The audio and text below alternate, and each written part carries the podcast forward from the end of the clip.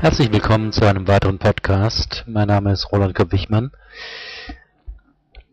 Das Thema heute, warum ich von Schlagfertigkeitstrainings nichts halte. Schlagfertigkeitstrainer versprechen sprachliche Unverwundbarkeit und haben damit viel Erfolg. Wie? Sie haben so ein Seminar noch nicht besucht? Ja, was antworten Sie denn, wenn jemand Folgendes zu Ihnen sagt? Sie haben die Schulbildung eines Orang-Utan. Ich glaube, du hast zugenommen. Sie sind ein schlechter Redner. Das sieht man doch. Das ist doch gesunder Menschenverstand. Die Beispiele sind von Matthias Pöhm. Deutschlands Schlagfertigkeitstrainer Nummer 1, der auf seiner Website 300 Verbalattacken zum Üben anbietet. In seinem Seminar wird gezeigt, wie Sie auf solche Verbalattacken witzig reagieren, geschickt ausweichen oder mit einem Gegenangriff kontern können. In seinem Newsletter wird jedes Mal die beste Antwort auf eine gestellte Situation ausgezeichnet. Im April wurde gefragt, wie man schlagfertig auf den Angriff so steht es im Vertrag reagieren könnte. Die prämierte Antwort daneben wäre auch ein bisschen merkwürdig. Tja, auch für den privaten Bereich meint Pöhm, seien schlagfertige Antworten sinnvoll. Zwei Beispiele von ihm. Wann gedenkst du aufzuräumen? Dann, wenn der Mond auch endlich um die Sonne kreist. Ach, Sie trinken Alkohol. Ich habe das nicht nötig. Ich kann auch so lustig sein. Aha, Sie finden also, dass Sie irgendwann schon mal lustig waren. Tja, Hauptsache unverwundbar tun. Ob derlei Repliken der Beziehungszufriedenheit dienen, bezweifle ich. Aber von der monogamen Zweierbeziehung hält Matthias Pöhm ohnehin nichts, wie er in einem Newsletter mit teilweise kruder Argumentation seine Leser wissen lässt. Gleichwohl, die meisten seiner Seminarbesucher sind begeistert und die Medien feiern ihn.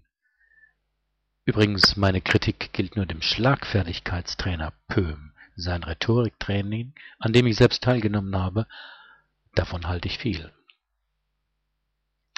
Einen anderen Schlagfertigkeitsguru stellt uns der Marketing-Experte Giso Weyand in einem fünfseitigen Artikel des Weiterbildungsmagazins Managerseminare vor. Rolf Ruhleder. Er gilt als Deutschlands härtester und mit 17.500 Euro Tageshonorar teuerster Trainer. Nun wissen wir ja spätestens seit Jürgen Höller, dass die Höhe des Trainereinkommens nicht zwangsläufig ein Qualitätsmerkmal sein muss. Aber lassen wir den Marketing-Experten Weyand, der Rohleder in einem Seminar und im Interview kennenlernte, selbst sprechen. Selbst auf die Bühne gebeten wird Weyand unter anderem mit folgenden Bemerkungen konfrontiert. Wie können Sie es wagen, ohne Jackett auf die Bühne zu kommen? Warum haben Sie eigentlich keinen Gürtel an? Als der Autor verblüfft nachsieht, stellt er fest, dass er doch einen trägt. Der Blick Rohleders fällt auf Weierns braune Schuhe und bemerkt dazu, braune Schuhe tragen nur feurige Italiener. Natürlich johlt das Publikum und freut sich, wenn es einen anderen erwischt. Ich halte derlei Sprüche für Potenzgeprotze so wie zehnjährige Jungs auf dem Schulhof sich daran zu übertreffen suchen, wer die spannendste Geschichte oder den dreckigsten Witz erzählen kann. Dort lernt man auch das Handwerk des gegenseitigen Diffamierens, also wie man mit vermeintlich witzigen Bemerkungen den anderen sprachlos machen kann. Für Heranwachsende ist das ja in Ordnung.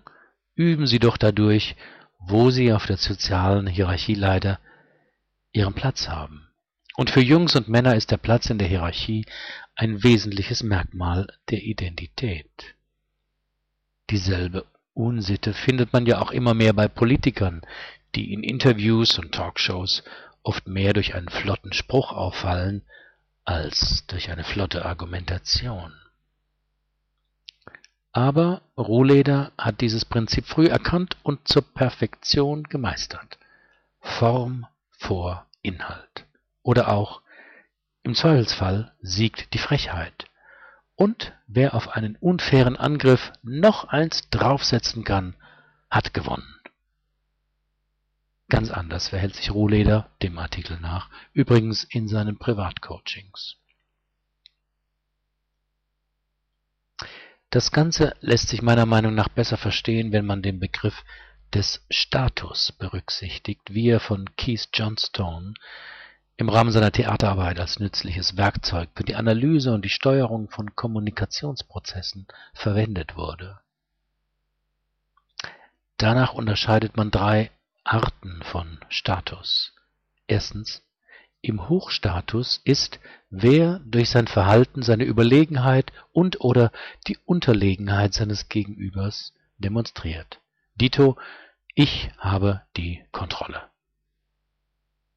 Zweitens, im Tiefstatus ist, wer durch sein Verhalten seine Unterlegenheit und/oder die Überlegenheit seines Gegenüber demonstriert. Dito ich gebe die Kontrolle ab. Was nun Schlagfertigkeitstrainer meiner Meinung nach vernachlässigen, ist, dass es noch einen dritten Status gibt, nämlich im Gleichstatus ist, wer durch sein Verhalten seine Ebenbürtigkeit bezüglich des Gegenübers demonstriert. Dito, ich teile die Kontrolle. Mich stören an den Schlagfertigkeitstrainings zwei Dinge. Erstens das Prinzip Form geht vor Inhalt. Das ist leider ein allgemeiner Trend, ob im Fernsehen, bei der Produktgestaltung oder auch im gegenwärtigen Wahlkampf wieder gut zu beobachten. Oder was Habe Kerkeling mit seinem Spruch Ich kandidiere mit seinem Film oder die Partei mit ihrem Programm für Arbeit, Rechtsstaat, Tierschutz, Elitenförderung und basisdemokratische Initiative satirisch zu übertreffen suchen. Zweitens die Art der Beziehungsgestaltung. So wie ich es in Konzerten nicht leiden kann, wenn man auf den Künstler länger als eine Stunde warten muss. Ein Hochstatussignal. Regen mich solche testosterongesteuerten Verbalattacken wie oben auf, wenn sie einem als Schlagfertigkeit und Kommunikationswerkzeug verkauft werden sollen. Vor allem, wenn die Schlagfertigkeit auf Kosten des Gegenübers geht. Was halten Sie von Seminaren zur Schlagfertigkeit? Wie gehen Sie mit verbalen Angriffen um? Zu diesem Artikel gibt es auf meinem Blog äh, eine engagierte Diskussion mit mittlerweile 58 Kommentaren zu diesem Thema. Herzlichen Dank für Ihre Aufmerksamkeit. Bis zum nächsten Mal.